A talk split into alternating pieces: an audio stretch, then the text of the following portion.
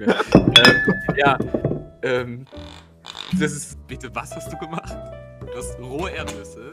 Hast du die geröstet oder einfach.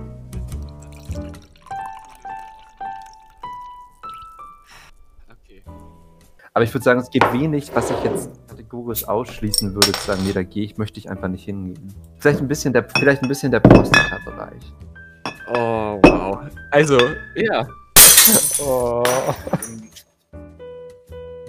Ich frage mich wirklich, wie wir, wie wir da angekommen sind.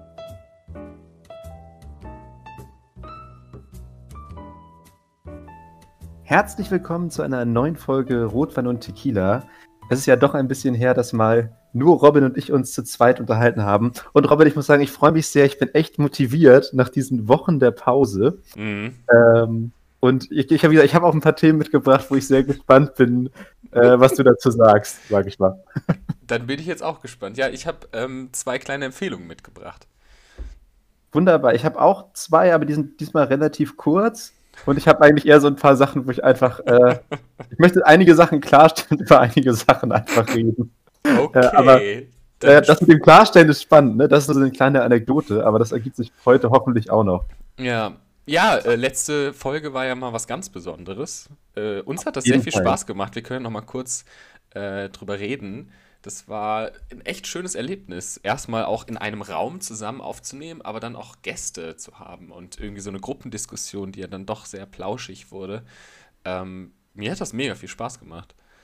Muss ich auch sagen. Also sowieso dieses endlich mal Gäste zu haben und mal so Ja. richtig äh, Leute zu begrüßen. Ich habe allerdings auch schon gemerkt, dass ich fand, man hat gemerkt, dass es so ein bisschen eine neue Situation ist, Mhm. gerade was so die, ähm, sag ich mal, den, den Sprecher, Sprecherinnenwechsel angeht. Ja, Weil ich das Gefühl, am Anfang war es, glaube ich, noch mal eher so ein bisschen durcheinander und das wurde dann auch immer besser ja. im Laufe der Folge. Also wir waren ja alle, glaube ich, auch ein bisschen aufgeregt und man ist dann auch ein bisschen übereinander gestolpert. Ähm, ich glaube, wenn wir uns jetzt mal die ersten Folgen von äh, Rebel Radio nochmal anhören würden, hoffen, würde ich mal sagen, dass wir hoffentlich auch von da aus eine Entwicklung durchgemacht haben.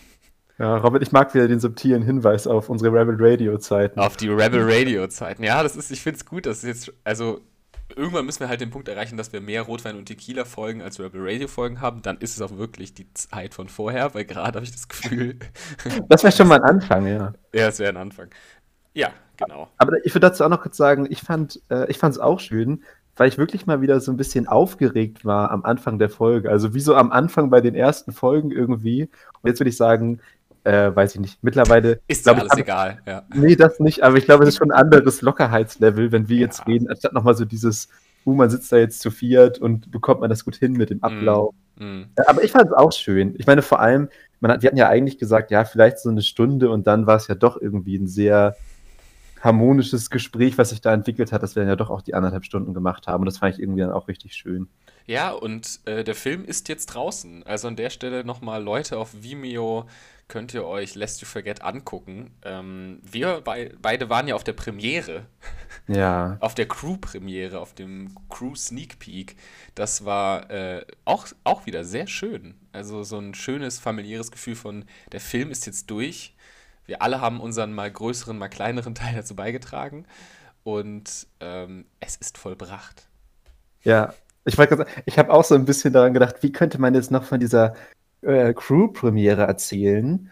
Und ich würde das, dann, dann, da musste ich daran denken, das hast du ja bestimmt auch mal gesehen, Ja. bei den Herr der Ringe-Specials, wie Mhm. dann diese, diese Nacht, nachdem sie die Oscars gewonnen haben und dann in Peter Jackson Suite sind und die ganzen Oscars überall einfach aufgereiht sind und dann dieses, ja, und das war der Abschluss dieser jahrelangen Arbeit, alles in diesem Moment. Und ein bisschen war es so, nur ohne die Ja. Oscars. Ohne die Oscars und mit etwas mehr Berliner Luft, ja. Nee, aber ich muss sagen, fand ich auch, war, ähm, war richtig schön. Und ja, Ja. wir können jetzt wirklich sagen, Robin, Rotwein und Tequila ist wirklich bei einem Film dabei. Wir haben beide unseren äh, Ja, kleinen Auftritt in diesem Werk. ja definitiv. Ja, Also, man sieht, wenn, also, ihr, wenn ihr den Film geguckt habt, dann schreibt uns doch äh, eine Mail, oh, bitte schreibt uns wirklich mal eine ob, Mail. ob Ich ihr uns wirklich- gefunden habt im Film. Ich guck da wirklich regelmäßig rein. Oh, Aber- na, traurig. Ja. Also bisher gut. kam noch nichts. Nee, nee. Also, das wirst du mitbekommen. Sobald wir mal eine Mail haben, wird das wahrscheinlich als erstes in der Folge gesagt. Robin, wir haben eine Mail. Ja, alles Ja, klar. Hallo Lennart. Ja, Die, keine Zeit. die Aufnahme läuft noch nicht, Lennart. Erzähl's mir doch in der Podcast. Ja, Oh, gut. gut. Robin, ich würde gerne zu meinem ersten Thema Sehr kommen. gerne. Sehr Weil ich finde, es, es passt einfach so gut. Und zwar ähm, passt es zu einer Folge, die wir neulich gemacht haben. Mhm. Äh, und zwar zur Western-Folge. Ah, Und ja, ich werde- ich erinnere mich. Und ich werde gleich sagen, für alle Leute, die jetzt zuhören, nein, wir reden jetzt nicht lange und stundenlang über Western. Es ist nur eine ganz kleine Notiz. Bleib Und zwar- hier, bitte. Genau. Und zwar habe ich in einer Cinema-Ausgabe einen Artikel gefunden, wo es ums Superhelden-Genre geht und wie sich das gerade entwickelt und die Strömungen.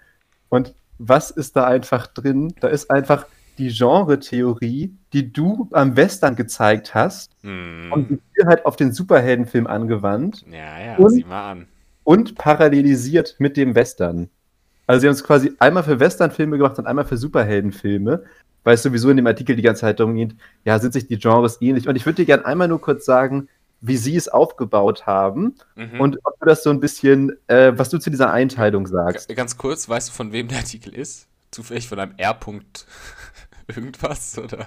Nee. Das, Ja. Ach, mega. Robin, das, das war. Ja, ja. Punkt, ja. Sehr gut. Ja. Äh, okay, genau. Und zwar, wie gesagt, ich weiß nicht, ob sie die, ob sie die unterschiedlichen Epochen des Genres jetzt genauso bezeichnen wie du, aber Mhm. sie haben eben einmal die Entwicklungsphase, da nennen sie beim Western äh, der große Eisenbahnraub unter Mhm. anderem und beim Mhm. Superhelden-Genre so die wirklich so 70er, 80er Sachen, so Superman äh, mit Christopher Reeve und Batman mit Michael Keaton. Dann haben sie die, die Klassik-Entwicklungsphase, da haben sie beim Western äh, Ringo und 12 Uhr mittags und beim Mhm. Superheldenfilm X-Men und Spider-Man, also der mit Tobey Maguire. Mhm. Dann bei der Neuerfindung haben sie unter anderem Der Schwarze Falke, The Wild Bunch und Italo Western. Mhm. Und im Superheldenfilm Iron Man und The Dark Knight. Und jetzt, und das finde ich halt eigentlich das Coolste, weil darüber haben wir doch auch gesprochen, die Verfallsphase. Ja. Da sagen sie dann eben beim Western, das fing dann eigentlich so mit Heaven's Gate an, mit diesem finanziellen Mega-Flop, ja. äh, der ja United Artists, glaube ich, auch fast pleite gemacht hat oder fast zur Pleite des Studios geführt hat. Äh, oh ne, hier steht sogar nochmal, ja. Äh, führte zur Pleite des Verleihs United Artists und dessen Verkauf an MGM.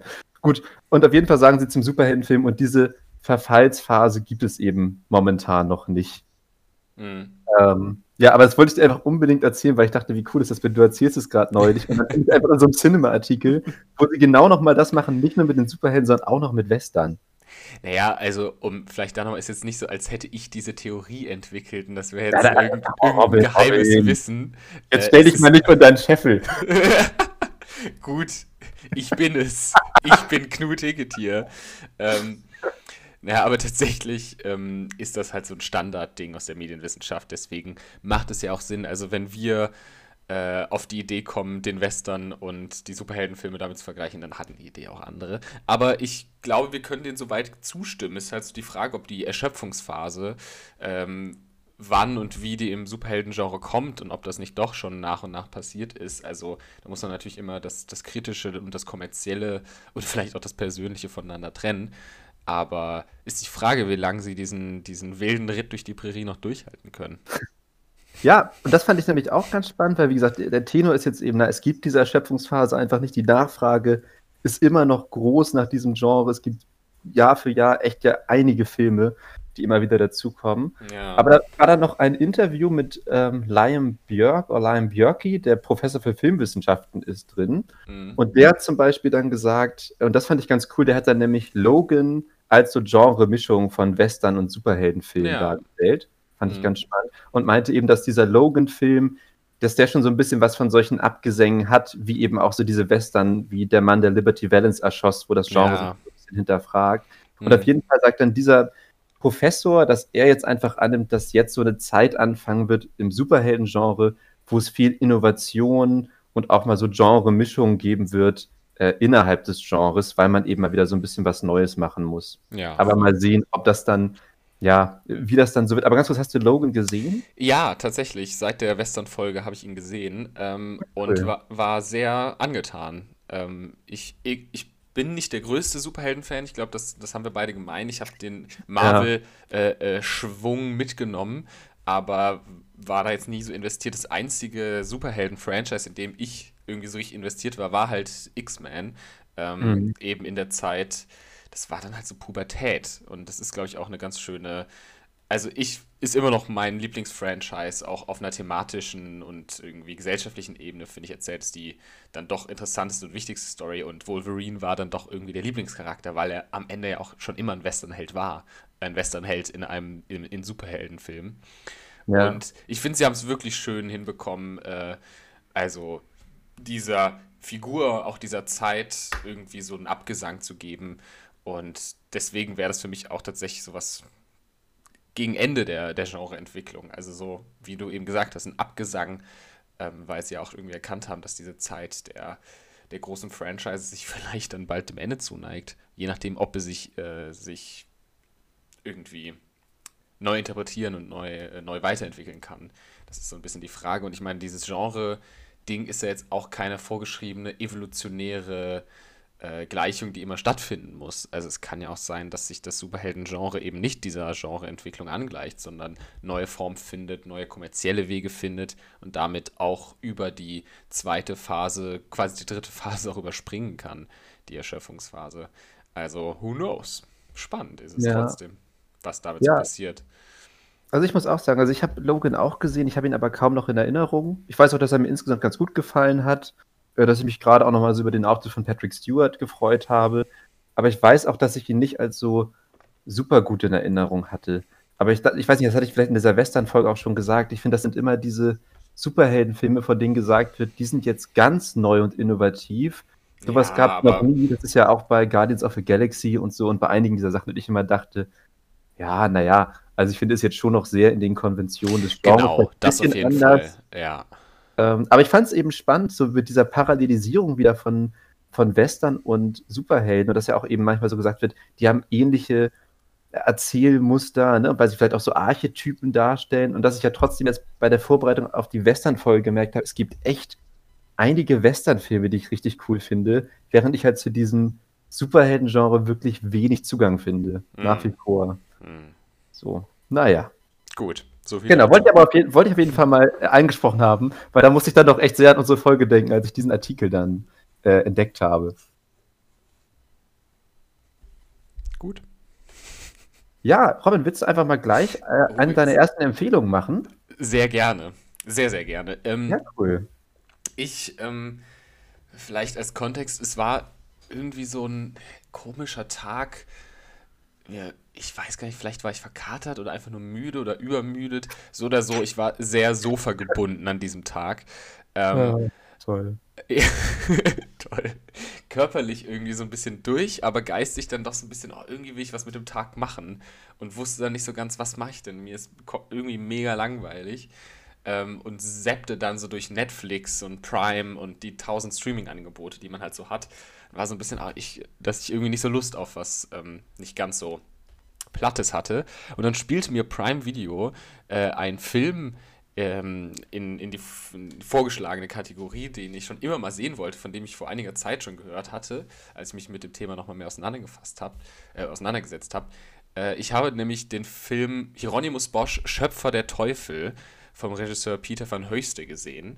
Ähm, das ist eine niederländische Dokumentation über ein Team an Bosch, ähm, zu dem gleich mehr, äh, an, an Bosch ähm, Experten, die in De Bosch, dem, ähm, äh, dem, der Geburt, dem Geburtsort von Hieronymus Bosch, eine Ausstellung ähm, auf die Beine stellen wollen.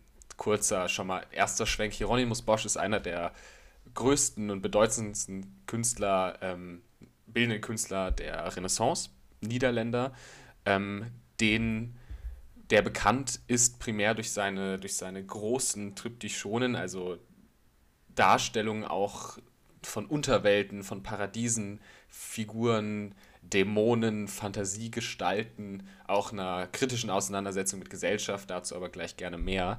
Also wer Hieronymus Bosch sich mal angucken will, der wird da auch sicherlich Figuren und Ästhetiken wiedererkennen. Ähm, und dieser Film zeigt halt dieses oder folgt diesem Team an niederländischen Bosch-Experten, die eben zum, ich glaube, 250-jährigsten oder 200-jährigsten, ich glaube, 250-jährigsten ähm, Geburtstag oder Todestag, auf jeden Fall zu irgendeinem, irgendeinem Jubiläum, eben diese große Ausstellung ähm, in De Bosch veranstalten wollen. Und dazu reisen diese drei oder primär zwei niederländischen Experten durch ganz Europa, sind im Prado, äh, in Venedig, in, ähm, in, wo sind sie noch? In Berlin, in Antwerpen, in unterschiedlichen Orten, auch äh, stimmt in Pennsylvania dann später, also an unterschiedlichen Museen, Kulturstandorten, primär in Europa und sprechen da mit unterschiedlichen Kuratoren, Kuratorinnen, Experten, dem Direktor des Prado, der Direktorin der Accademia dell'Arte in Venedig und reisen da so durch Europa. Ganz abgesehen davon, dass der Film eben diese Kunst von Hieronymus Bosch, der eben diese ja, surrealistischen Gemälde an Klerikern und an Teufeln, an Tieren und Dämonen, an Paradiesen und Unterwelten irgendwie da zusammenzaubert, die wunderschön dargestellt sind, eben die auch diese wunderschöne Malerei von Bosch so eindrücklich darstellt.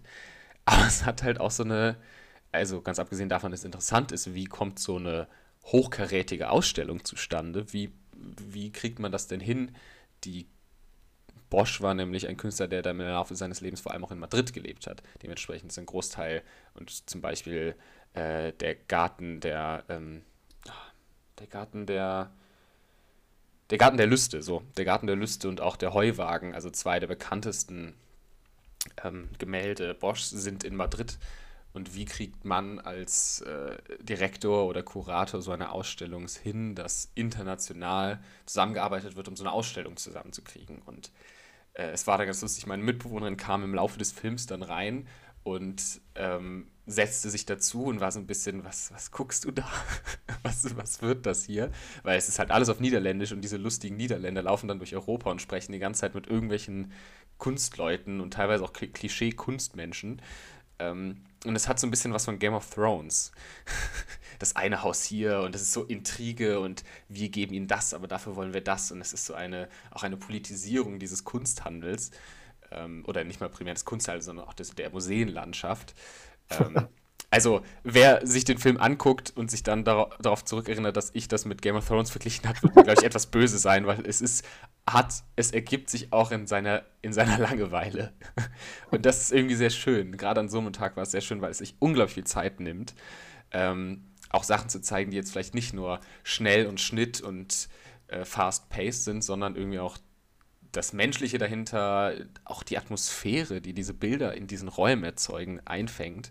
Und ich war ähm, wirklich sehr begeistert von dieser Dokumentation. Das hatte ich irgendwie so gar nicht, gar nicht ähm, gedacht, weil sie auch sehr gut gefilmt ist und davon abgesehen auch einfach einen der Künstler, die mich schon immer sehr fasziniert haben, weil wie gesagt, Bosch hat sind quasi so ein bisschen Wimmelbilder. Also man kennt das ja vielleicht aus Kinderbüchern. Es sind Hunderte oder Tausende an Figuren und überall auf diesen riesigen Gemälden sind immer so kleine Szenen und aber auch irgendwie immer so surreale Gestalten, Figuren, Menschen in Leid und dann auf der anderen Seite gerade äh, der Garten der Lüste hat, ähm, hat drei Elemente und das Zentrale ist eben der Garten der Lüste, ähm, der so fantastisch ist und in, in Blau und Grün und Rosa gehalten ist und dadurch im Kontrast auf der rechten Seite die Hölle zu zeigen. Und Bosch arbeitet auch, also gerade Personen, die vielleicht schon mal die Erfahrung gemacht haben, mit im Zweifel mit Acryl oder mit Wassermalfarbe oder im besten Fall schon mit Ölfarbe zu arbeiten, wissen, wie schwierig es ist, Kontrolle über diese Farbe zu halten. Und wenn man dann mal sieht, wie auf welchem Detailgrad mit einzelnen, mit millimetergroßen, millimetergroßer Feinarbeit er da in den kleinsten Figuren äh, auch so eine Dreidimensionalität und eine Lebendigkeit in diese Figuren gebracht hat, ähm, ist sehr faszinierend. Also an der Stelle eine Empfehlung für den Film Hieronymus Bosch, Schöpfer der Teufel, den es eben bei Prime Video anzusehen gibt. Ähm, oder auch allgemein eine Empfehlung, Hieronymus Bosch sich anzugucken. Da noch eine explizite Empfehlung, es gibt auf dem Wikipedia-Artikel bei äh, Wikicommons, heißt das, glaube ich, also diese, diese Datei, das Dateiarchiv, gibt es eine sehr hoch aufgelöste Version des Gartens der, Lüf der Lüste. Und den muss man sich runterladen. Der ist auch, glaube ich, 200 Megabyte groß. Oder es empfiehlt sich, den runterzuladen, weil im Internet dauert es zu lange. Dann lädt man sich den runter und öffnet den im eigenen Programm und kann dann halt wirklich am Computer durch die Größe und Auflösung dieses Bildes so nah und so tief in das Bild reingehen und sich die einzelnen Details angucken. Und ich weiß noch, das habe ich entdeckt nach diesem Film und stand und saß dann, glaube ich, eine Stunde lang vor meinem Laptop, um mir die ganzen Kleinigkeiten und jedes Detail und immer wieder findet man nochmal eine neue eigene Szene in diesen, in dieser Symphonie an, an kleinen und großen Eindrücken. Ähm, kann ich sehr empfehlen. Und das ist meine erste Empfehlung. Äh, Hieronymus Bosch, Schöpfer der Teufel. Ja, also das ist, finde ich ganz interessant, weil ich muss sagen, mit Bosch habe ich mich doch auch schon äh, ein bisschen auseinandergesetzt. Ich habe mir unter anderem mal eine Vorlesung über ihn angehört in der Kunstgeschichte. Und das war, glaube ich, so eine der interessantesten Vorlesungen, die ich in meinem Studium besucht habe. Hm, cool, ja. Weil man da halt eben schon merkt, also so als, als Mensch des 21. Jahrhunderts ja, fehlt einem einfach in so vielen Bereichen äh, das Hintergrundwissen, was damals vielleicht noch viel gängiger war, mhm. sag ich mal, um, um so bestimmte Sachen einzuordnen. Und dann war es halt eben richtig interessant, wie dann eben der Dozent immer so darauf hinwies, ne? einfach so auf die Weltsicht äh, noch im, im 15. Jahrhundert. Äh, und das fand ich eben ziemlich beeindruckend, weil ich denke, einfach so vieles guckt man sich dann vielleicht an, aber man versteht gar nicht, aus welcher Weltsicht heraus das eben ja. damals entstanden ist. Ne? Also natürlich, mhm. Einige grobe Ideen hat man natürlich, aber gerade so einige Details. Also das fand ich richtig spannend und ich meine, ich würde auch sagen, also die Bilder von, ähm, finde ich, von äh, Bosch sind schon irgendwie einfach sehr einprägsam. Also, dass man denkt, einfach dieser, dieser Einfallsreichtum, mhm. äh, die sich da in diesen Gemälden zeigen und eben genau, wie, wie detailliert es auch dargestellt ist. Ähm, gleichzeitig würde ich auch sagen, natürlich vieles von ihm schon auch eher bedrückend, sage ich mal. Also ja. äh, von den meisten Sachen. Und ich muss auch sagen, äh, ja, ich habe äh, tatsächlich Bosch auch schon ein paar Mal verpasst. Logischerweise nicht die Person, sondern seine, seine Bilder. Ja. Ähm, und zwar ist ja viel von ihm, äh, also man muss ja dazu sagen, es sind ja gar nicht so viele Bilder von ihm äh, überliefert. Ne? Also es haben ja, ja genau. vergleichsweise wenig, ich glaube 40 Gemälde oder so gibt es ungefähr von ihm. Kann das hinkommen? Die Zahl habe ich gerade im Kopf. Äh, ich glaube 21 oder 30, ich weiß es nicht. Das Ding ist da ja auch, dass es immer wieder ein Dialog ist, was ist jetzt von Bosch, was ist von seinen äh, Lehrlingen, was ist nur aus seiner Werkstatt. Ähm, also ja. ich habe da jetzt auch keine genaue Zahl im Kopf, aber es kreist so irgendwas zwischen 20 und 40, je nachdem, wo man halt Bosch absteckt. Ja, genau, stimmt. Klar, ich meine, das mit ist das einer aus der Schule? Das hat man ja bei einigen aus, äh, von den älteren Malen, das hat man ja bei Rembrandt ja auch immer mal mhm. äh, wieder. Genau, aber auf jeden Fall, es gibt eben relativ wenige äh, von ihm, sagen wir jetzt mal vielleicht auch welche, wo gesichert gesagt wird, das ist ein Bosch-Gemälde und äh, viel, vergleichsweise viele davon sind in Brügge in ja. einem Museum. Und als ich dann in Brügge war und mal gesagt habe, oh, ich möchte mir jetzt mal diese Bosch-Bilder angucken, war das nämlich gerade, und ich schätze mal, das ist wahrscheinlich auch der Anlass äh, dieser Dokumentation gewesen, sein 500. Todestag. So war es, genau, 500. Ähm, 250 genau. ist viel zu wenig, ja. Stimmt. Genau, und irgendwie, genau, also 1516 ist er gestorben und dann war es irgendwie 500. Todestag und deswegen waren die gesamten Gemälde äh, in die Niederlande ausgeliehen worden. Ja, zu, einer Ausstellung. Da. Ja. Und, ich, und ich war so, ach Leute. naja. Und man muss dazu sagen, ich war, ich war mittlerweile, wie oft ich war, dreimal jetzt in Brügge und genau, ähm, zweimal da war ich dann jeweils in anderen Museen, das einmal bin ich dann dahin gegangen. Also sollte ich nochmal irgendwann wieder in Brügge sein, wäre das dann mein nächstes Projekt, mir ja. mal diese Bordbilder anzugucken. Also ich wollte ja schon auch länger mal nach Brügge. Ähm, wir wissen von Finn Banker, dem Regisseur von Let's Forget, dass er nach Brügge fahren will und du willst nochmal Bosch sehen, dann vielleicht fahren wir einfach mal. Kleiner Roadtrip? Kleiner Roadtrip nach Brügge. Gut, Ey, super. Sprechen wir vielleicht nach der Folge mega drüber. Also, ich sehe es natürlich schon. Ach nee, jetzt, wir haben die jetzt alles gerade nach Italien ausgeliehen worden. genau. Warum? Ja, die wollten die Bilder auch mal haben. äh, nee, aber also ich, die Doku ähm, werde ich mir, denke ich, mal angucken. Also, ja, ich muss sagen, ich finde ja immer so Kunstdokumentation sowieso immer äh, richtig toll. Und was du auch nochmal meintest mit diesem, dass man mal sich Bilder so detailliert angucken kann, ja, finde ja. ich schon so ein Gewinn durch diese neuen äh, technischen Entwicklungen, also dass man ja wirklich so nah rangehen kann an die Details, wie man das sonst eigentlich nie könnte oder vor allem in einem Museum, wo man ja mal ein bisschen dann davor steht, aber ja nie die Zeit hat, ein Bild so intensiv in sich aufzunehmen, wie jetzt wenn man zu Hause ist und da richtig genau ranzoomt. Also das finde ich schon auch immer wieder richtig beeindruckend. Ja, also ja, von daher, äh, toller erster Tipp. Dankeschön. So, ich würde sonst einfach mal weitermachen mit meinem, der ist auch gar nicht so lang. Mhm. Äh, da geht es ein bisschen in den Bereich der Literatur. Ach, äh, stimmt, Literatur, da war ja was. und zwar geht es äh, um das Buch Heinrich Böll und die Deutschen von Ralf Schnell. Mhm. Äh, und erstmal wollte ich dazu sagen, Robin, äh, wollte ich dir mal erzählen, wie häufig wirklich unsere Podcasts mich dazu motivieren, mich mit bestimmten Sachen nochmal äh, mhm. zu beschäftigen. Also zum Beispiel, nachdem du Bonnie und Clyde bei den Do's damals genannt hattest, habe ich ja. mir dann ja auch nochmal angeguckt, weil ich dachte, das ist doch jetzt ein guter Anlass. Und hier äh, Tales from the Loop habe ich mittlerweile bei mir im Bücherschrank stehen. Ja. Das hattest du ja damals irgendwie für Bü Literatur in der Corona-Zeit empfohlen. Äh, Serien in der Corona-Zeit. Ich hatte die Serie damals ach, empfohlen. Ach, so war das. Ah, okay, genau, stimmt. Ja. Genau, und deswegen, und dann haben wir ja auch, als wir mal über Köln geredet haben, ja auch kurz über Heinrich Böll geredet. Hm. Da dachte ich so, ach du, ich, wieso beschäftige ich mich nicht einfach wieder ein bisschen mit Heinrich Böll, habe ein bisschen äh, Erzählung von ihm gelesen, Tieren, aber eigentlich mein, meine Hauptzeit äh, habe ich dann Böll technisch auf dieses Buch verwendet, Heinrich Böll und die Deutschen. Und es geht eben einfach darum, ja, also Böll hat ja immer ein sehr ambivalentes Verhältnis äh, zur Bundesrepublik gehabt und dass einfach das sehr genau beleuchtet wird, wie er bestimmte gesellschaftliche und politische Entwicklungen beurteilt hat. Und ich würde sagen, es ist manchmal vielleicht, also ich bin der Meinung, es ist auch von einem ähm, zumindest ehemaligen Germanistikprofessor geschrieben und es ist teilweise schon so in diesem, denke ich mal, eher akademischen Stil verfasst. Also gerade wenn es mhm. dann so um die, die sehr genaue Untersuchung von bestimmten literarischen Werken geht. Aber ich würde sagen, dass das dennoch nicht im Vordergrund steht, sondern das meiste ist wirklich, dass man mal sehr genau Bölls Ansichten, Anschauungen zu ganz unterschiedlichen Themen erfahren kann. Und ich fand es wirklich super spannend, häufig das zu lesen, weil ich wirklich gedacht habe, also ich habe selten irgendwie über einen Menschen gelesen, der so ein kritischer Beobachter war und gleichzeitig eben überhaupt nicht ideologisch. Also wenn überhaupt ideologisch, vielleicht in einem äh, pazifistischen Sinne. Also er hat ja dann nach seiner seiner Kriegserfahrung im Zweiten Weltkrieg ist er ja zu einem sehr starken äh, Pazifisten geworden. Aber eben, ich meine jetzt im Sinne von diesem gerade zur Zeit des Kalten Krieges, der eben überhaupt nicht in diesen ähm, ja, Richtung jetzt irgendwie westliche Welt, östliche Welt gedacht hat, sondern der halt äh, den Vietnamkrieg genauso kritisiert hat wie die Niederschlagung des Prager Frühlings und genauso sich auch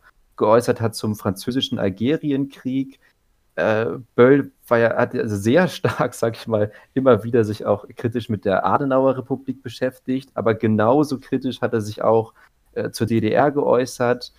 Und das finde ich irgendwie so spannend. Also, dass man so merkt, das war jetzt wirklich keiner, der jetzt irgendwie gesagt hat, na, ich sehe mich jetzt irgendwie als, als Westdeutscher oder ich sehe mich jetzt irgendwie als Kommunist, sondern der wirklich eigentlich immer da, wo er Unrecht gesehen hat, das einfach ganz stark und klar benannt hat und insbesondere, also für mich spannend ist vor allem ähm, noch gewesen sein Konflikt mit der Bild-Zeitung, wird da auch ein bisschen ausführlicher beschrieben.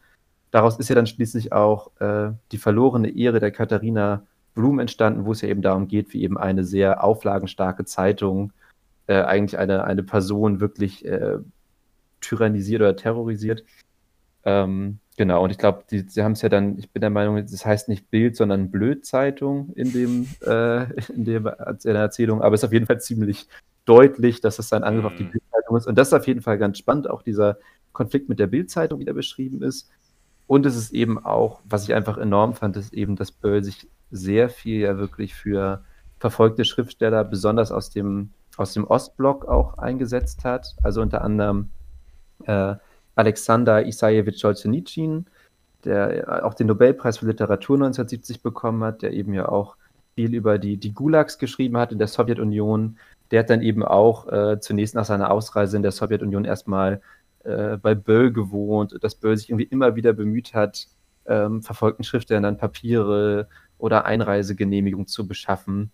Und ja, also ich denke mal so, wenn man sich grundsätzlich irgendwie für den Schriftsteller Böll interessiert, aber vielleicht auch einfach doch für bestimmte gesellschaftliche, politische Themen in der zweiten Hälfte des 20. Jahrhunderts ist es einfach interessant, weil Böll sich eben zu diesen Themen, finde ich, meistens auf eine sehr interessante Art und Weise geäußert hat. Und ich habe auf jeden Fall so gedacht, äh, ja, also so, solche Leute wie Böll hätte es einfach äh, mehr gebraucht äh, in, in, der damaligen Bundesrepublik. Mhm.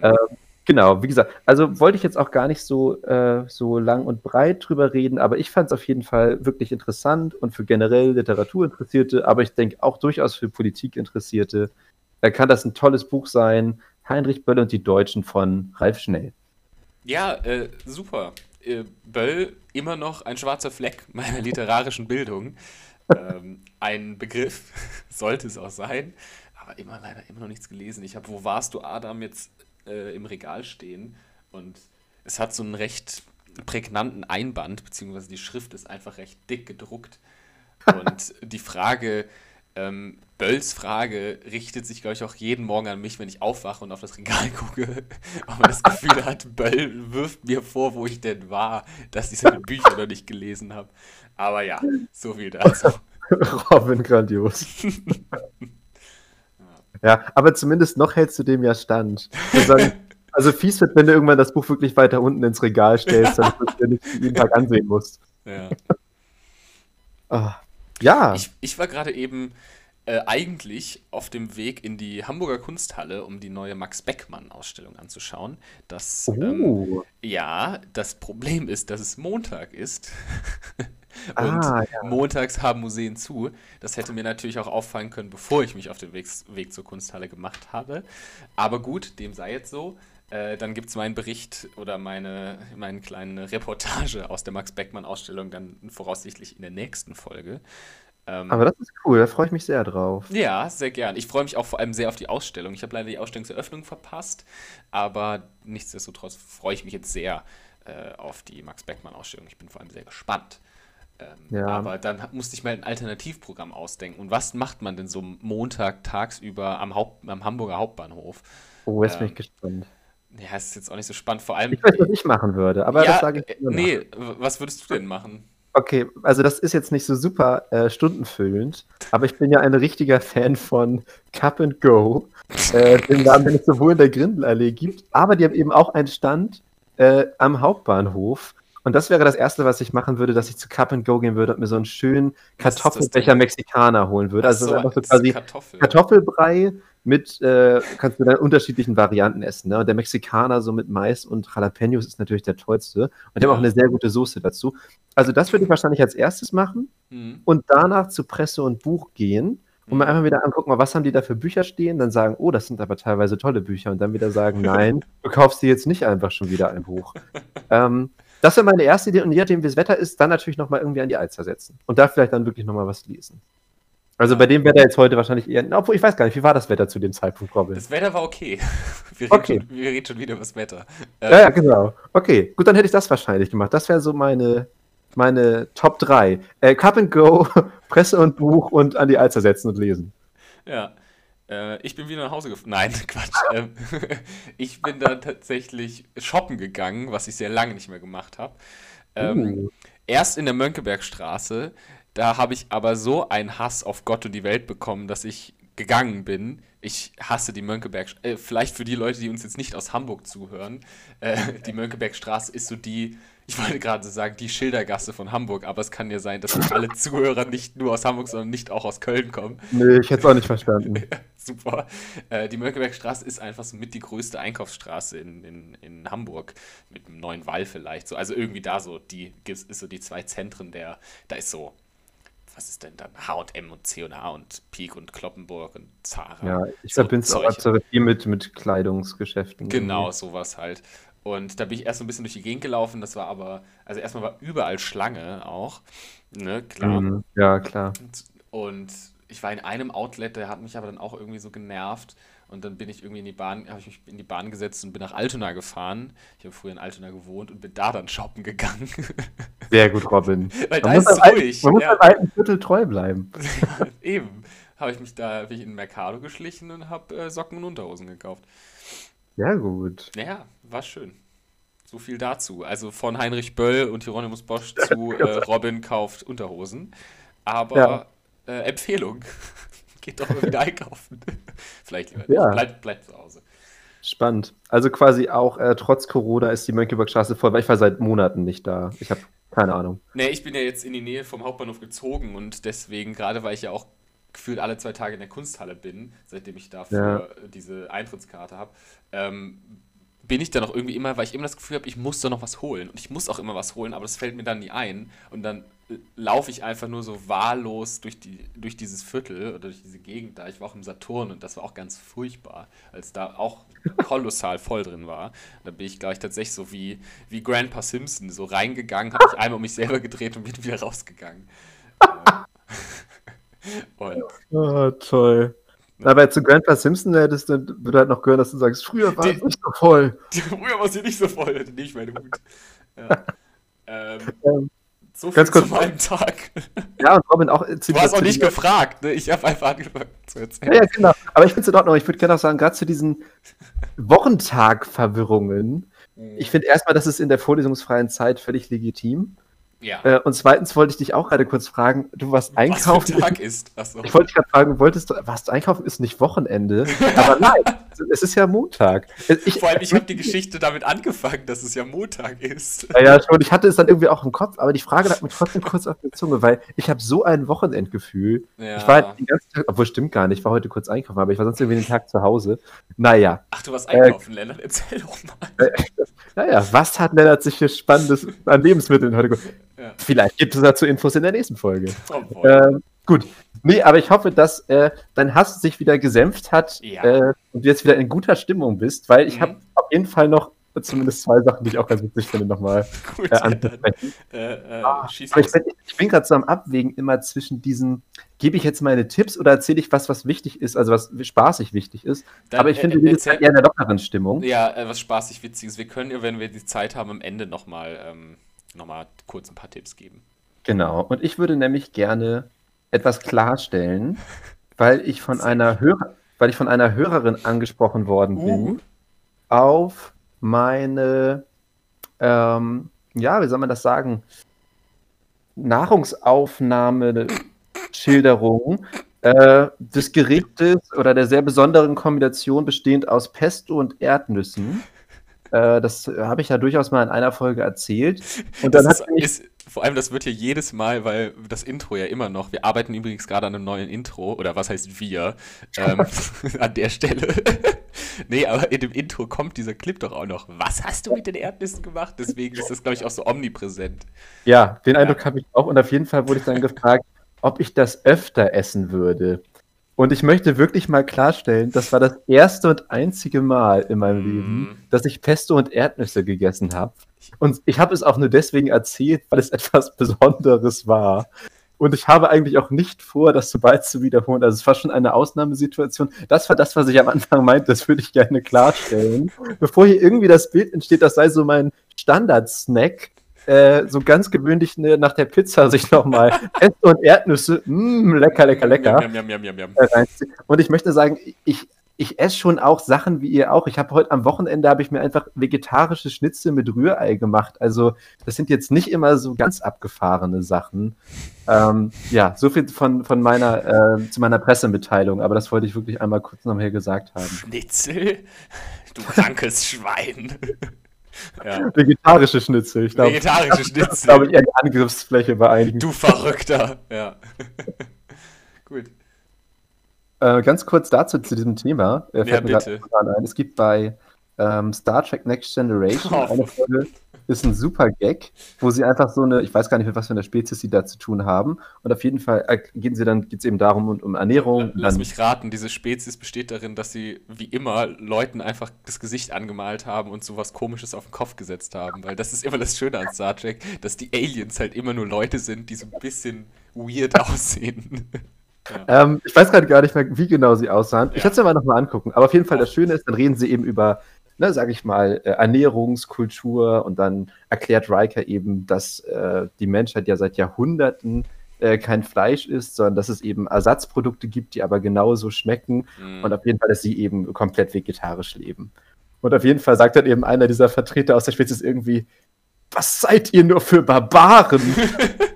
Sehr viel Fun. Es war so eine super Szene. Vor allem, wenn ich mir überlege, das ist in den 80er Jahren gedreht Ja. worden. Heute ist das Thema nochmal viel aktueller. Ähm, ja, fand ich ganz schön. So viel dazu. Und das war eben auch schon meine, meine Klarstellung. Mhm. Und dann würde ich gerne noch mal ganz kurz ein bisschen Werbung machen, weil ich ja bei Gurkensalat äh, Ja, von, stimmt.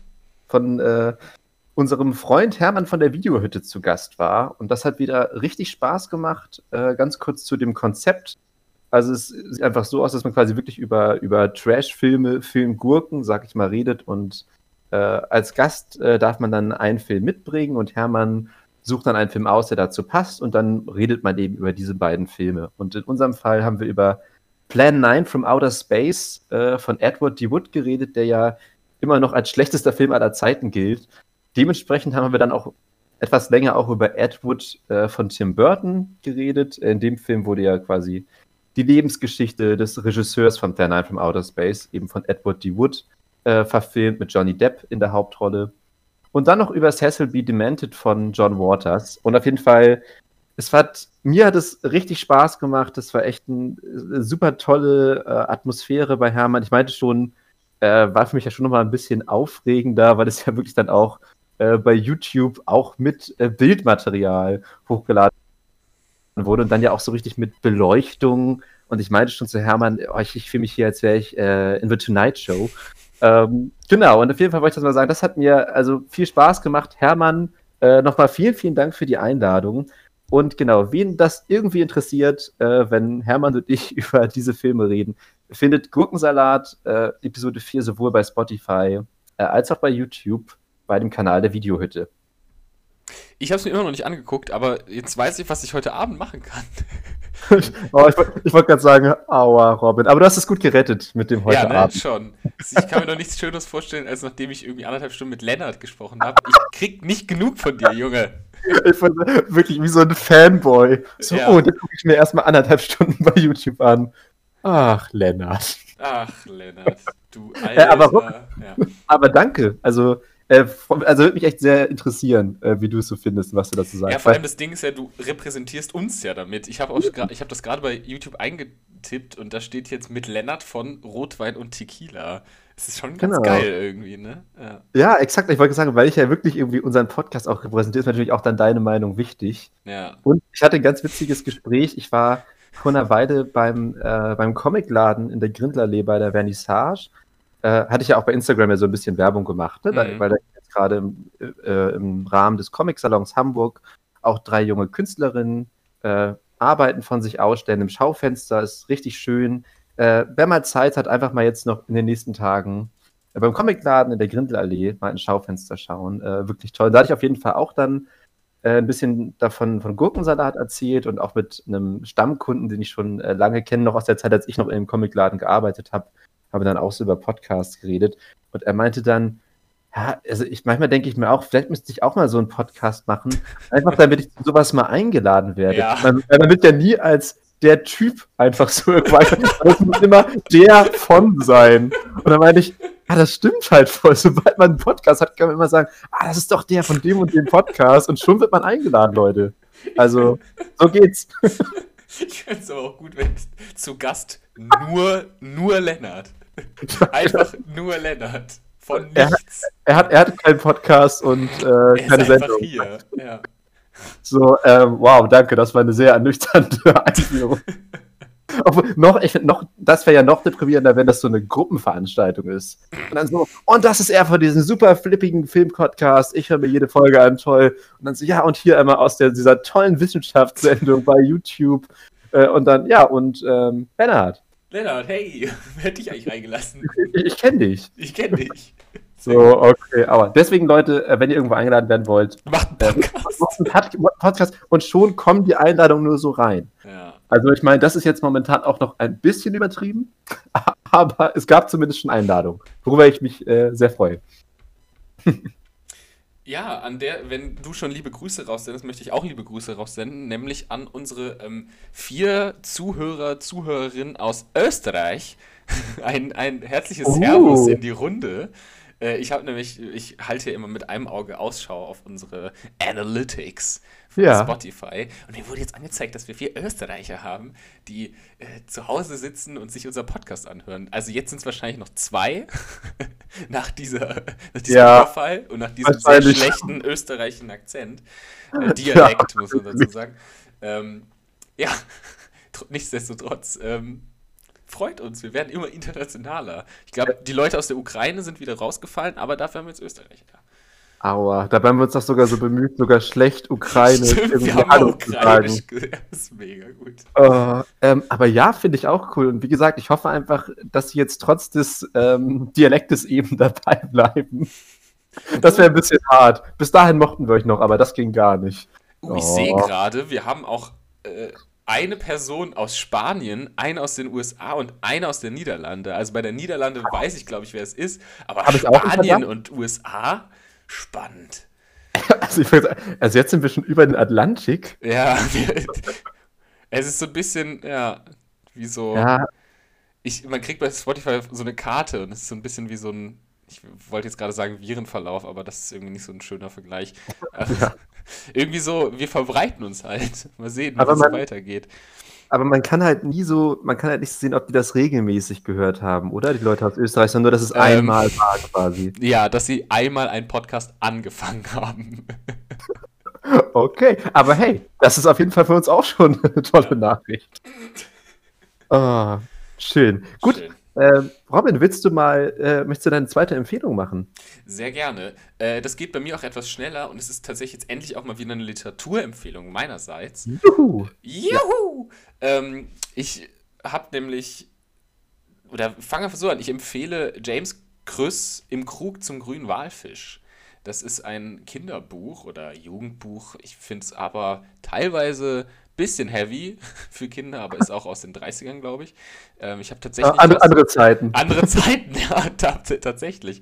Ähm, James Krüss ist ein dann doch recht bekannter Kinderbuchautor, der unter anderem Tim Thaler gemacht hat oder Mein Urgroßvater und ich und ähm, der eben in Helgoland geboren ist und auch lange Zeit in, in, in Norddeutschland gelebt hat, aber dann später auch in Gran Canaria an vielen unterschiedlichen Orten. Der ist irgendwie 26 geboren und hat auch viel vor, während und nach dem Krieg geschrieben. Und, ähm, nee, vor dem Krieg nicht. So. Aber im Krug zum grünen Fall, Walfisch erzählt eben die Geschichte irgendwie eines, eines kleinen Junges, Jungens, der in, in der Nähe von äh, irgendwo an der Nordsee, der Küste, ähm, am Deich steht und in den Nebel gerät und dann irgendwie sich im Nebel verirrt und dann von einem, einem Fährmann aufgegabelt wird und zur, zur Übergangsphase erstmal, zur Übergangszeit erstmal in den Krug zum grünen Walfisch, in diese Taverne, die anscheinend irgendwie, die schon so mystisch aus dem Nebel kommt. Ähm, da bringt er ihn hin und da ist dann eine Wirtin und zwei gruselige Herren und um sich irgendwie die Zeit zu vertreiben, weil er da direkt in so ein kleines Mysterium, politisches Mysterium reingerät, um sich die Zeit zu vertreiben, beginnen sie halt, sich Geschichten zu erzählen. Ähm, explizit Nebelgeschichten. Also es sind jede Person im Laufe der, äh, der Geschichte kommen auch neue Figuren hinzu und andere gehen und da werden sich eben Geschichten vom Nebel erzählt und die sind nicht alle, aber tendenziell auch immer mal wieder sehr vom eben norddeutschen Lokalkolorit geprägt, sowohl in der, im Vokabular als auch in der Ästhetik und der Atmosphäre. Und es hat einfach so eine sehr, wie der Nebel halt, so eine sehr dichte, also ich teilweise, wenn da diese, diese Taverne beschrieben wird und die, diese, die Atmosphäre in dieser Taverne, dann riecht man den Grog förmlich und hört das Watt draußen und es ist eine sehr dichte, sehr dichte Atmosphäre, in der eben diese kleinen Geschichten, die dann immer eine Moral haben oder sich vor allem auch viel um Moral drehen, hat, muss eine Geschichte eine Moral haben, warum erzählt man eine Geschichte, was ziehen wir daraus, wie reagieren Menschen auch auf die unterschiedlichen Arten, wie sie Geschichten erzählen und wie sie Geschichten zu hören bekommen. Und ähm, ja, das wurde unter anderem, ist mir, das hatte ich tatsächlich als kleinerer Junge, deswegen erinnerte ich mich daran, habe mir jetzt das Buch geholt. Es gibt es aber auch als Hörspiel, ähm, gelesen von Gudrun Landgräbe, die man vielleicht auch kennen kann. Das ist eine deutsche Filmschauspielerin, ähm, die immer mal wieder auch Hörbücher gemacht hat und die einfach eine tolle Stimme hat und toll diese Geschichten und diese unterschiedlichen Charaktere auch präsentiert. Und wir sind ja, also du bist ja Norddeutscher, ich allerdings nicht, wie wir in einer Folge schon bereits herausgestellt haben. Und für mich ist, hat, da, hat das was sehr Schönes, gerade jetzt, wo der Herbst anfängt und es regnet und windet mehr, dann mal so was, was Norddeutsches, was Kaltes, Nebliges zu hören oder zu lesen eben. Ähm, kann ich sehr empfehlen. Macht, macht warm, macht kalt. macht vor allem neblig. Und das sollten sie hinten auf das Buch draufschreiben. Robin Thomas Rotwein und Kieler macht warm, macht kalt, macht neblig. Ähm, ja, im Krug zum grünen Walfisch. Robin, James, James. Finde ich toll. Also kenne ich nicht mal vom Titel, muss ich sagen. Ist auch nicht so bekannt. Also ist auch nicht viel aufgelegt worden. Man kriegt es, also ich habe es nur antiquar antiquarisch bekommen. Okay. Und ich meine, ich finde es natürlich schön, wieder noch ein Grund, weshalb es sich gelohnt hat, ne, in den Norden zu ziehen, dass du so ein Buch jetzt noch mit einer ganz anderen Atmosphäre ja, lesen kannst. Mit, einer ganz anderen, mit einem ganz anderen Verständnis. Genau. Für, die Kälte und Nebligkeit. Als nächstes ist der Schimmelreiter dran, Robin. Der Schimmelreiter habe ich ja schon gelesen. Aber auch als du hier im Norden schon warst? Ja, äh, ich war im, äh, in der Inszenierung des Thalia-Theaters äh, ah, okay. und habe daraufhin den Schimmelreiter gelesen. Okay, das ist top. Weil ich gesagt, ja. weil das ist ja für mich so das Standardwerk zum, zum Weltliteratur aus Norddeutschland. Aus Norddeutschland, ja, genau. Ja. Äh, gut, übrigens, mir ist gerade noch eine Sache, weil du es so schön gesagt hast, eingefallen, wieder auf unsere Liste. Was wollen wir mal machen? Wir haben jetzt ja wirklich letzte Folge zwei Sachen dann wirklich mal geschafft, im gleichen Raum aufzunehmen und Gäste zu haben. Mhm. Äh, und jetzt, ich würde sagen, als nächstes irgendwann mal wirklich so eine irgendwie auf dem Buchcover oder auf der Rückseite von einem Buch zu stehen mit einem Zitat Schon, ne? ja. und dann wirklich von Rotwein und Tequila. Das möchte ich jetzt auch gerne auf die Liste packen. Weißt du, ich sehe dann da so, natürlich da sonst so, ja, Deutschlandfunk, äh, FAZ und dann einfach nur so Rotwein und Tequila. Rotwein und Tequila. Zu Recht. Vollkommen zu Recht. Und schön wäre es dann halt auch wirklich, wenn es dann auch gar nicht so literarische äh, Einschätzungen sind, oder sondern einfach nur, äh, habe selten ein Buch gelesen, in dem so viel Gin konsumiert wird. Rotwein und Tequila. Rotwein und Tequila. Und daneben ist irgendwie so, ein nachdenkliches Epochengemälde oder so. Ja. Und dann immer nur so dieses, oh, ich konnte, ich konnte den Wodka förmlich schmecken beim Lesen. Ja, Handke übertrifft sich mal wieder selber, Süddeutsche Zeitung. Ich find's blöd, sagt Robin Thomas von Roter und Tequila. Mega, ich habe noch so, so, warum packen sie das auf das Buch auf als Verlag? oh, ja, ich habe auch noch kurz, ob ich auch noch einen, einen kurzen Kommentar mache äh, weil wir ja, ich habe ja kurz Solzhenitsyn erwähnt, mhm. der ja dann auch aus der Sowjetunion äh, ausgewandert ist und dass ich dachte, das ist interessant, dass damals der Nobelpreis für Literatur noch an Leute vergeben wurde, die Diktaturen kritisiert haben und heute geht er manchmal auch an Leute, die Diktaturen eigentlich ganz gut finden. Ganz gut, ja. Und so ändern sich die Zeiten. Oh, genau. da haben wir, haben wir jetzt oh. noch ein bisschen ja, scharfe Satire, Literatursatire in den Podcast gebracht. Wir werden ja, ne? Äh, wir werden zu dem, was wir vorher verteufelt haben. Intellektuell. Ich nie verteufelt. Ich schon.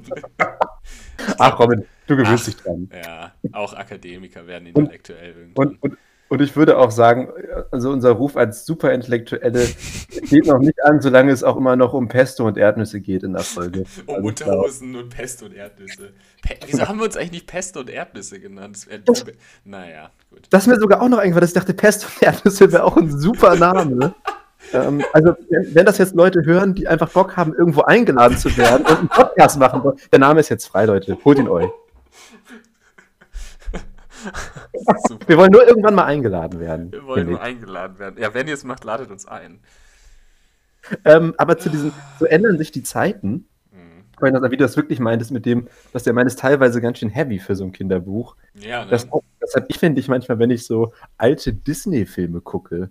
Ja. Aus den 30er und 40ern. Ich weiß nicht, hast du mal Schneewittchen und die sieben Zwerge gesehen oder noch so ein bisschen im Kopf? Äh, Im Kopf ein bisschen, aber ich kann es mir auch vorstellen. Diese, gerade so. diese Disney, alten Disney-Zeichnungen sind auch teilweise so skurril und morbide. Ja, und da gibt es halt diese eine Szene, wo sie dann eben in den Wald läuft. Das ist jetzt nicht so eine lange Passage, aber wo dann eben alles auf einmal so richtig düster ist und dann sind so Gesichter in den Bäumen. Und ich denke so, wie kann man das Kindern zeigen? Das muss ja richtig furchtbar sein. Ja. Oder in eine andere Sinne äh, weniger düster, aber ich habe gerade neulich äh, Dumbo gesehen. Oh, ja, wollte ich nämlich auch gerade sagen. Also es gibt auch eine andere Art von abstoßend und furchteinflößend, nämlich Antisemitismus und Rassismus in Disney-Filmen. Das sei jetzt mal noch hinzugefügt. Im Dumbo, Voll. ne? Ja. ja, aber ich habe tatsächlich bei Dumbo jetzt auch gerade noch eine andere Szene Ach gedacht. so, okay. Von gar nicht, gar nicht die gesellschaftlich problematischen Sachen, sondern eher die Darstellung von Alkohol. Ich weiß nicht, ob du das noch im Kopf hast. Nee. Dass Dumbo sich ja irgendwann betrinkt. Äh, und ich weiß, dass es auch gerade eine, was ist, was gerade diskutiert wird, also auch mit Disney, jetzt, wo Disney Plus eine Stadt ist, ist ja bei vielen Filmen gefragt worden, wie geht man eigentlich damit um, wenn da so rassistische Stereotypen drin sind oder wenn einfach was dargestellt wird, was man sagt, das äh, würde man jetzt heute nicht als gesellschaftsfähig bezeichnen. Ja. Es ging unter anderem auch in die Szene, dass Dumbo sich immer betrinkt und dass das Kinder zum falsches Bild von Alkoholkonsum vermitteln könnte. Und ich kann wirklich nur mal empfehlen, wenn Leute mal was Skurriles sehen wollen, dann guckt euch mal diese Dumbo-Alkoholszene an. Mir kam sie sehr lang vor. Wahrscheinlich dauert sie nur fünf Minuten, aber der Film ist ja auch gar nicht so lang. Das heißt, das nimmt echt viel von diesem Film ein. Und guck es ja, also die meiste Zeit geht es halt um irgendwelche rosafarbigen Elefanten, die da halt so rumtanzen. Und ich denke mir, okay, das ist auf jeden Fall nicht nur Alkohol, was Dumbo da konsumiert hat. Das äh, hat, glaube ich, in den 60er Jahren haben Leute, glaube ich, ähnliche Trips gehabt. Ja. Also das ist so abgefahren, sich das mal anzugucken. Also es, ist halt wirklich wie so ein psychedelischer Drogentrip, den du da einfach und ich so denkst, und das packt man einfach so in diesen Kinderfilm rein. Ja. Ähm, ja. Aber um, bei dem Thema andere Zeiten, ich hatte letztens ähm, mal wieder ein Wilhelm Busch Buch in den Händen. Spannend. Ja, auch da wieder, also ist ja auch so ein Standardding von Jesus Maria, was passiert da? Aber dann hast du es nochmal in den Händen und guckst dir auch diese Illustration an und denkst dir so, meine Güte, wer kommt voll. auf sowas? Also ist ja. Ja, also der, ich finde. Also es hat auch was und auch ich finde auch den Zeichenstil irgendwie spannend und interessant und Gut, diese Moralvorstellung, das ist nochmal ein ganz anderes Thema, aber diese Gewalterstellung, Max und Moritz und hier gebügelt hier und zum Mehl gemacht da und fällt in ja. den Fluss und das ist alles ganz furchtbar. Also äh, voll. Also ich muss, also ich, ich muss sagen, ich finde auch vieles von, von Wilhelm Busch super interessant. Also gerade so seine humoristischen oder satirischen Sachen finde ich auch super. Aber ich denke auch mal bei Max und Moritz, ich glaube, heute äh, könnte ich es auch gut lesen, aber dass ich mir echt so denke, dass es da echt einfach Kinder Genau, zu was werden sie da verarbeitet? Zum äh, Schluss? Äh, sie werden zu, zu Brot, zu, nee, zu ja. Mehl verarbeitet und dann in Brot gebacken. nee, sie sind in Teig und dann werden sie zu Brot und dann werden sie gemahlen oder so, weil sie werden am Ende von den Enten gefressen. Das weiß ich. Ja, ja, wo ich mir so denke, ja, gut. Gut, danke was, dafür. Was, Die was, was der Geschichte, ja, ähm, werden nicht zu Mehl. Ich kann sagen, wenn ihr euch nicht benehmen, werdet ihr zu Mehl gemacht. ähm, ja, aber komm, packen wir es einfach wieder unter den Slogan andere Zeiten. Andere Zeiten. ähm, gut. Ich weiß, ich hätte sonst noch ähm, eine kleine Empfehlung, die jetzt gar nicht so, nicht so ausgeprägt ist. Ähm, ich habe mir nämlich den Film ähm, Elsa angesehen von Oliver Hirschbiegel mhm. über den Hitler-Attentäter Georg mhm. Elsa äh, mhm. mit Christian Friedl in der Hauptrolle. Und ich fand ihn jetzt eigentlich ganz interessant. Ich würde sagen, es ist für mich eigentlich so ein bisschen ich weiß nicht, ob du verstehst, was ich damit meine, aber es ist einfach so ein, in gewissen, so ein gelungener Standard-Historienfilm. Weißt du, was ich meine? Also die einfach so irgendwas historisch irgendwie ganz gut aufarbeiten, aber jetzt auch, sag ich mal, sehr konventionell inszeniert sind äh, und jetzt irgendwie nicht, wir sagen vielleicht nicht von der Machart so herausstechen, sondern die man sich einfach anguckt, weil man vielleicht die Geschichte interessant findet. Und das war bei mir eben auch der Fall, weil ich mich vorher nie richtig mit Georg Elser beschäftigt habe und was ich eigentlich an dem Film mit am spannendsten fand, also nur ganz kurz als so historische Einleitung, Georg Elser hat eben äh, versucht, äh, Adolf Hitler mit einer selbstgebauten Bombe äh, bei einer seiner Reden äh, umzubringen. Das Attentat ist ähm, fehlgeschlagen, er ist dann verhaftet worden, ähm, inhaftiert worden, später auch ermordet worden von den Nationalsozialisten. Und das ist wohl eben, dass, dass die meisten sich eben nicht vorstellen konnte, dass jemand wirklich das ganz alleine äh, bewerkstelligt hat. Also die gesamte Planung, den Bau der Bombe hat er alles alleine vorgenommen. Aber das eigentlich Interessante an dem Film fand ich eigentlich, wie Elsa eben äh, sich wandelt von einem wirklich ganz überzeugten Pazifisten, der also auch dann, als dann auch in seinem Dorf die, die Schlägereien zwischen Kommunisten und Nazis losgehen, immer sagt, ja, so Gewalt kann doch nicht der Weg sein und so sich da auch raushält und äh, auch nicht, äh, soweit ich weiß, auch nie der, der kommunistischen Partei beigetreten ist. Und dann aber eben später zu dieser Einsicht kommt, ja, er muss quasi äh, diesen Menschen umbringen, um quasi Schlimmeres äh, zu verhindern. Und das ist ganz interessant und das fand ich eben auch vor allem spannend, weil ich dann nochmal mir bei YouTube ein paar Tage später äh, ein Video, also eigentlich ist es nur Tonmaterial, äh, angeguckt bzw. angehört habe über Bertrand Russell, wo er nochmal so ein bisschen vorgestellt wurde und seine philosophischen Positionen. Und bei Russell das ja zum Beispiel ähnlich ist, also dass Russell ja ein ganz überzeugter Pazifist war äh, im Ersten Weltkrieg, dann ja auch quasi als äh, Kriegsdienstverweigerer ins Gefängnis gesteckt worden ist, also wirklich eingestanden ist für seine Überzeugung und dann ja auch im Zweiten Weltkrieg äh, seine Meinung geändert hat äh, in Anbetracht des, des äh, faschistischen Deutschlands. Also dass er gesagt hat, äh, gegen den Nationalsozialismus muss man einen Krieg auch führen. Und das fand ich auf jeden Fall irgendwie ganz spannend, so bei diesen beiden Personen an diesen, diesen Wand der Einstellung zu sehen.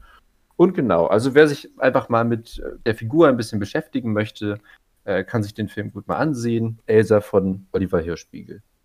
Ja, Elsa, ähm, auch da wieder eine wichtige Figur oder auch zum, wir hatten ja die 8. Mai-Folge und es war jetzt auch 3. Oktober, ähm, ohne jetzt da wieder nochmal einen großen Schwenk über Deutschland zu machen. Brrr.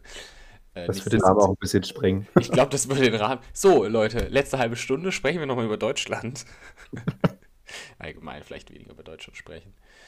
Ja, aber danke für die Empfehlung. Ähm, und wie fandest du jetzt den, den Film vom Film an sich? Abseits jetzt der Geschichte, weil ich kenne die Elsa-Geschichte dann von früher dann doch noch ganz gut hm. und weiß ja. jetzt nicht, ob er da jetzt so viel mehr als eine, sag ich mal, deutlich mehr als eine Dokumentation zum Beispiel äh, bringen würde. Also gibt es da kommentarische Aspekte oder? Nee, also ich würde jetzt schon sagen, vielleicht so zum Auffrischen kann man sich das mal ansehen, aber ich würde okay. immer sagen, dass der Film nicht besonders jetzt heraussticht durch eine Inszenierung, dass ich irgendwie sagen würde, ich würde ihn jetzt als Film an sich empfehlen, okay. sondern wirklich eher, wenn man einfach sich mit Elsa bisher wenig beschäftigt hat. Okay, verstehe. So. Ja. Ähm, ja, Robin, hast du sonst hast du noch Themen, die du heute ansprechen möchtest? Ich bin soweit durch. Ähm, okay, weil dann hätte ich hätte nämlich dann noch eine Kleinigkeit. Mhm, ich bin ähm, schon gespannt. Aus der Rubrik Kim-Gespräche kommt das. ähm, und zwar haben wir natürlich Ganz kurz, ähm, sollen wir Kim eigentlich irgendwann mal als dritten Teil dieses Podcasts offiziell eintragen? ich habe das Gefühl, alle zwei Tage, ich habe mich letztens mit Kim über was unterhalten. Ja, ja da, da, kommt auch echt viel bei rum. Aber ich glaube, noch, ja, noch ihr wohnt halt auch zusammen. Nicht. Ja. So, und zwar ähm, haben wir über Anglizismen geredet. Und ich meine, mittlerweile sind ja Anglizismen wirklich super angesagt, äh, findet man ja überall. Und da haben wir Sie sind cool, ja. Da dachte ich mir so, das ist doch ein Trend, äh, da muss man doch mal ein bisschen gegensteuern. Da dachte ich, oh. was kann man denn eigentlich so gegen äh, Anglizismen machen? Und dann habe ich vor allem überlegt, welche Wörter eignen sich denn überhaupt dazu, äh, die quasi wieder einzudeutschen. Und ich habe mhm. eine Top 3 gemacht. Oh, also eigentlich mit dem besten möchte ich eigentlich. Nee, komm. Ah, ach doch, komm, egal. Eigentlich gab es nämlich nur das eine Wort, wo wir richtig Bock drauf hatten. Und, und zwar, es ist ganz klar der Hauptstrom. Und zwar, stell dir mal vor, wenn einfach so, ich hätte so richtig Bock auf so Uni, auf so Uni-Partys, wo dann ja auch häufig so, Oh nee, also die sind mir nicht zu Mainstream geworden, so, oh nee, die sind mir echt zu Hauptstrom geworden. Und dann immer so, ja, mochte ich früher, aber seit der im Hauptstrom angekommen ist, finde ich auch, weiß ich nicht, äh, einfach nicht viel bei dem los.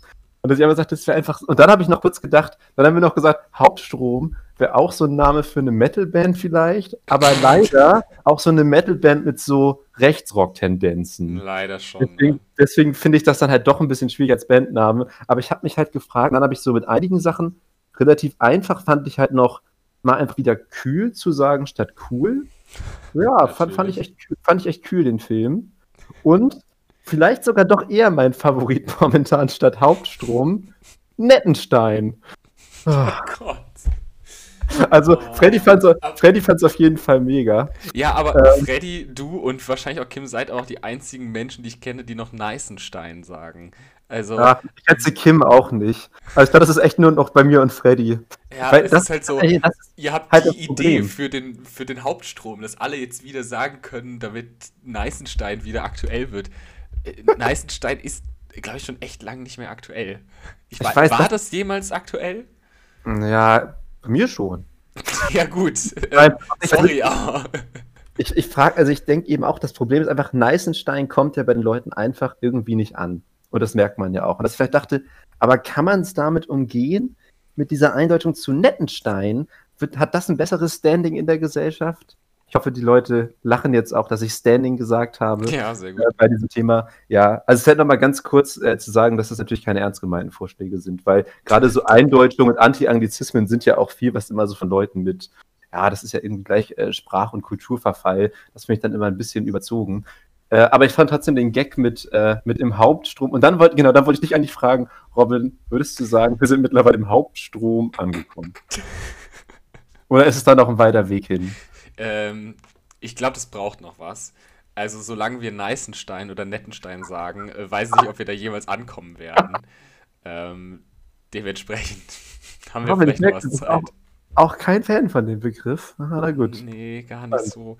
Ähm, mir fällt gerade auf, ich hätte jetzt noch was. Also, äh, Leute, wenn ihr jetzt irgendwie thematisch noch groß was erwartet, ihr könnt jetzt abschalten. Aber ich habe noch eine mega Idee, was wir machen können.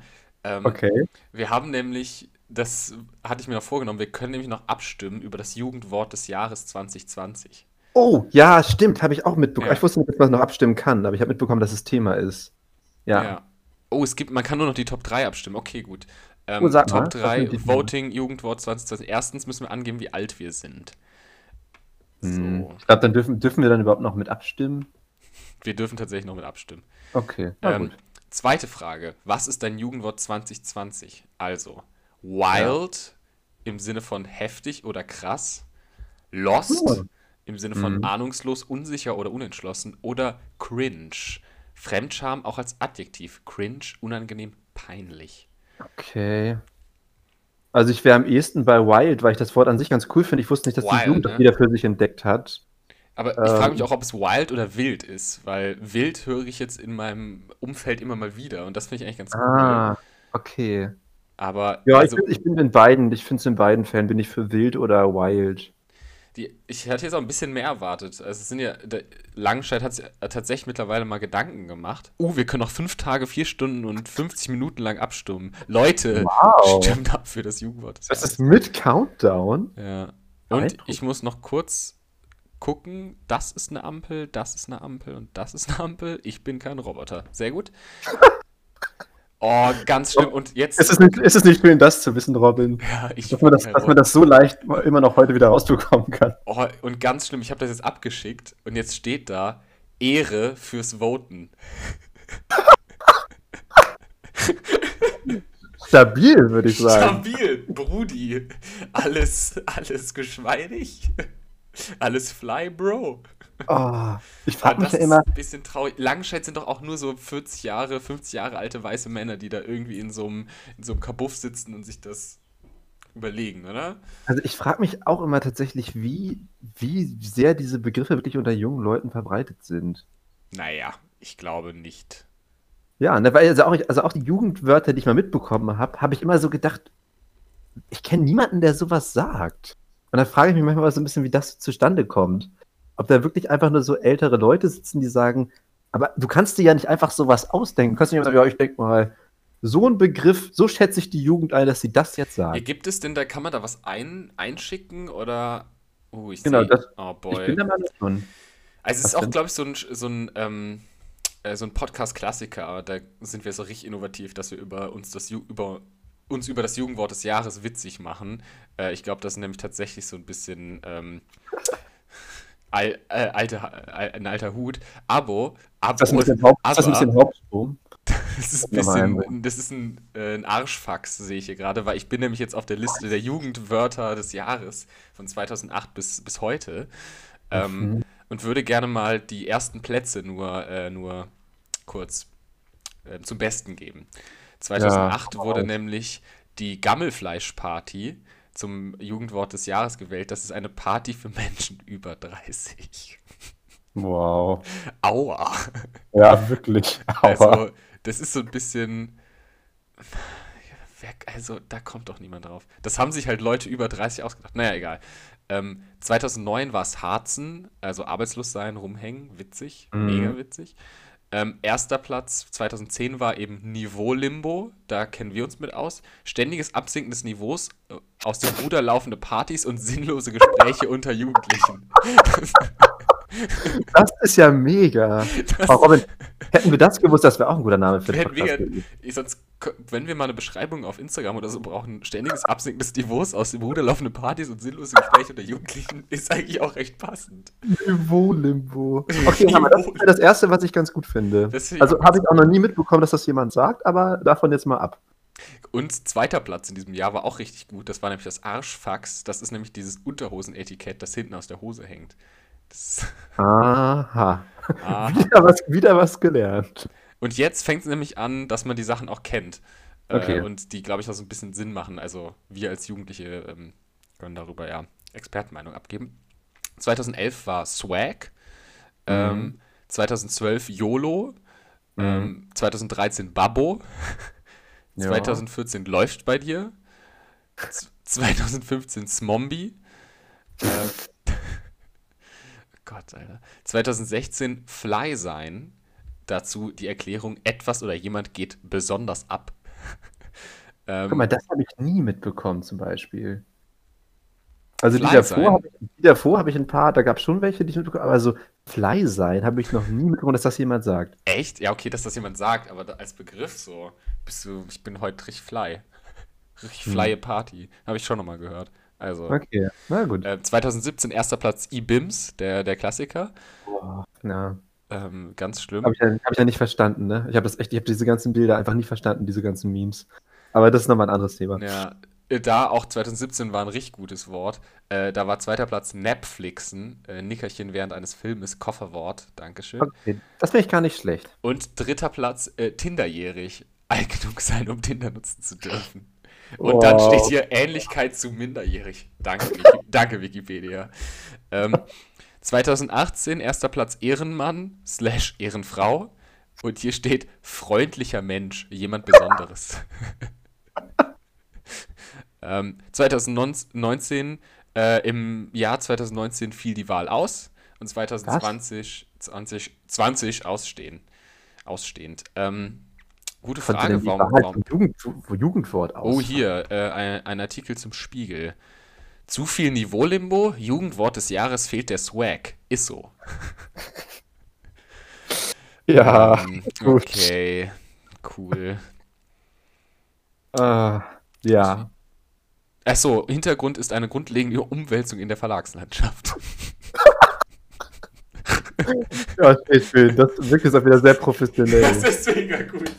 So, da müssen wir erst mal drauf reagieren. Also, die Jugend hat quasi aufgehört, in der Zeit zu reden, die Verlage sich neu orientiert haben. Äh, Naja. Ah, schön. Gut. Äh, Niveau-Limbo ist das Beste, was mir heute passiert ist. Ja. Niveau-Limbo finde ich auch richtig gut. Niveau-Limbo ist mega. Ähm, auch der neue Name für unseren Podcast.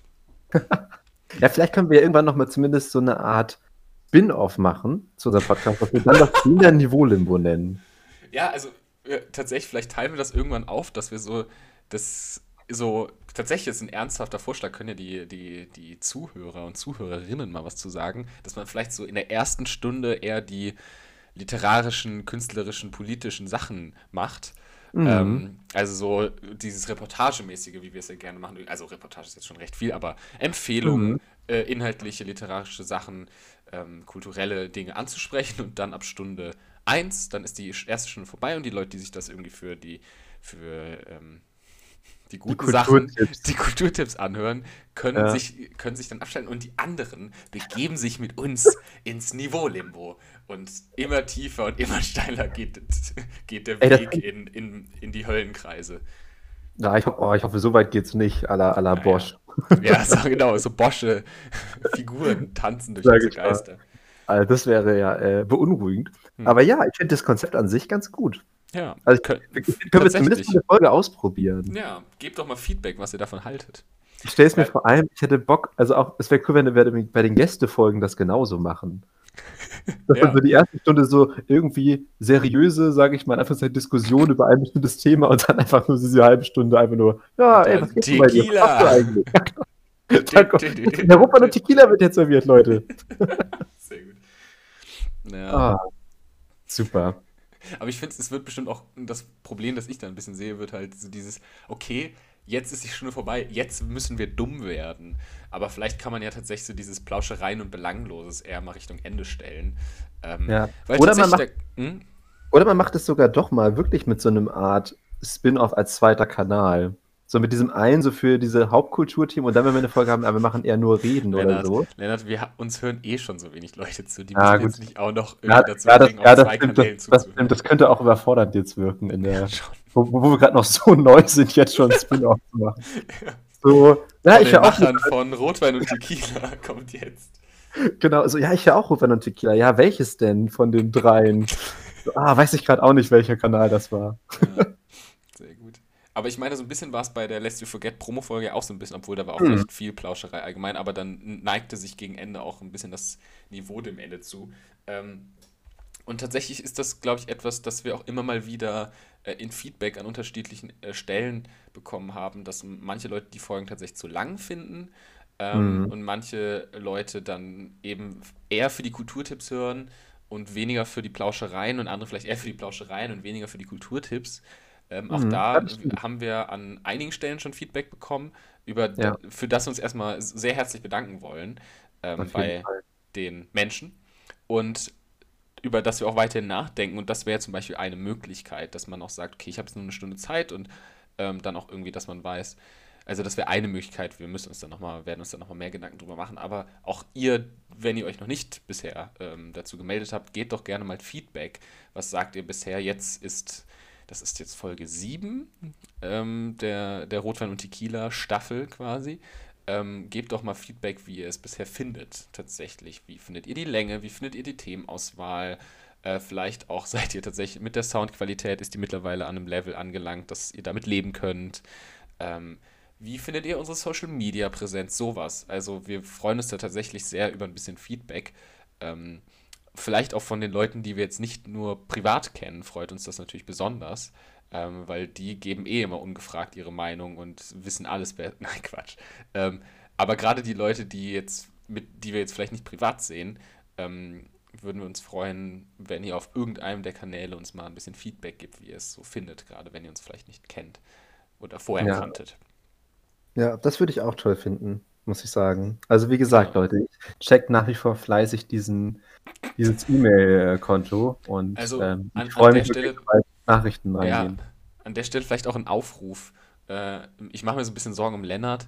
Er sitzt dann da immer allein in seinem Zimmer vor dem E-Mail-Postfach stundenlang, drückt die ganze Zeit auf, auf F5, um die Seite zu, zu neu zu aktualisieren. Ich habe gesagt, immer wieder. Immer ist, wieder. Jetzt, ist, jetzt was? ist jetzt was? Nee, aber dazu muss ich wirklich sagen, also es ist selten vorgekommen, aber manchmal habe ich wirklich mal den Rechner einfach mal dafür hochgefahren. Ich dachte, hm, ich könnte mal gucken, hat mal jemand was geschrieben? Und dann, nein. Naja, also Leute, wie gesagt, also, es ist auch so, es ist schon in Ordnung, aber ähm, eine Mail wäre schon mal richtig cool. Es wäre nochmal, es, es wäre eine weitere, wäre wär, wär ein, weiterer Schritt, wär ein weiterer Schritt Richtung Hauptstrom ähm, oder Mainstream, wie es momentan noch der gängige Begriff ist. Ähm, gut, und ich würde tatsächlich zum Thema, ist eine ganz gute Überleitung, Leute, die wir nicht persönlich kennen. Ich äh, möchte nämlich noch jemanden grüßen. Uh. Und zwar äh, Franzi. Franzi hat mich nämlich äh, beim Cinema Clash gesehen, bei der Videohütte, und hat daraufhin angefangen, unseren Podcast zu hören. Und sie hat wohl wirklich äh, bisher jede Folge von Rufan und Tequila gehört. Oh. Und das freut mich einfach sehr. Das freut mich äh, auch dass, sehr. Dass wir wirklich jetzt mal jemanden haben, eine Hörerin, die wir beide gar nicht persönlich kennen.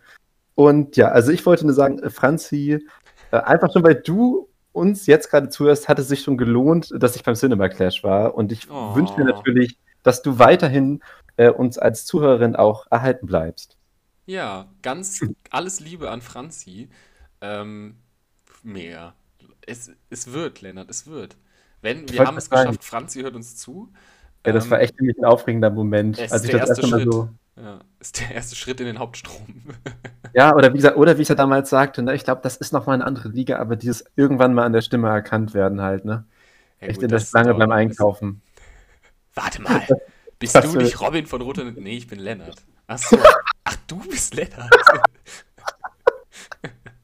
Ja, also wie gesagt, das würde ich auch super finden. Irgendwann einfach mal, dass sich jemand wirklich so umdreht. Und dann bin ich natürlich ich doch. schon gespannt, weil bisher weiß ich gar nicht, ob bisher so wirklich eigentlich ja nicht so richtig irgendwie Bilder von uns kursieren, zumindest also auf den Kanälen von Rotwein und Tequila.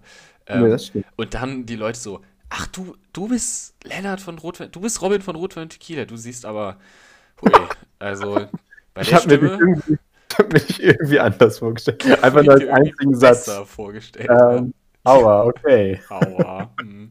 Also Leute, So. wenn ihr uns nicht kennt und uns trefft, seid lieb zu uns. Mega wäre auch noch so, ja, willst du noch ein Autogramm? So, nee, nee, Nee. Eigentlich, eigentlich nicht so. Geht, danke. Ähm, bis bis dann. In diesem Sinne, ja. Ja, Ja, dann würde ich doch glatt sagen, außer du hast jetzt nicht noch was, sonst hätte ich Nee, gesagt, äh, belassen wir es doch dabei. Eine entspannte, plauschige Runde war es heute. Ja. Und wir hatten jetzt vielleicht an der Stelle auch nochmal eine Entschuldigung, dass jetzt auch wieder länger nichts kam vor der Ja. Nice to Forget Folge. Das ist nun mal so. Wir arbeiten daran, möglichst regelmäßig aufzunehmen, aber ähm, das Leben dreht sich so schnell, Leute. Und es ist manchmal nicht ganz einfach, da hinterher zu kommen. Okay. to- toll formuliert, Robin. Super, ne? Ja. Ach. Ähm, aber wir, genau, ihr werdet diese Folge jetzt hoffentlich bald hören können und dann die nächste Folge planen wir auch wieder in einem Raum aufzunehmen und wir arbeiten gerade auch tatsächlich an einer, äh, noch einer Folge mit einem noch nicht näher genannten Gast und Ja. genau, also erwartet euch Großes bei Rotwein und Tequila in den kommenden Wochen und Monaten.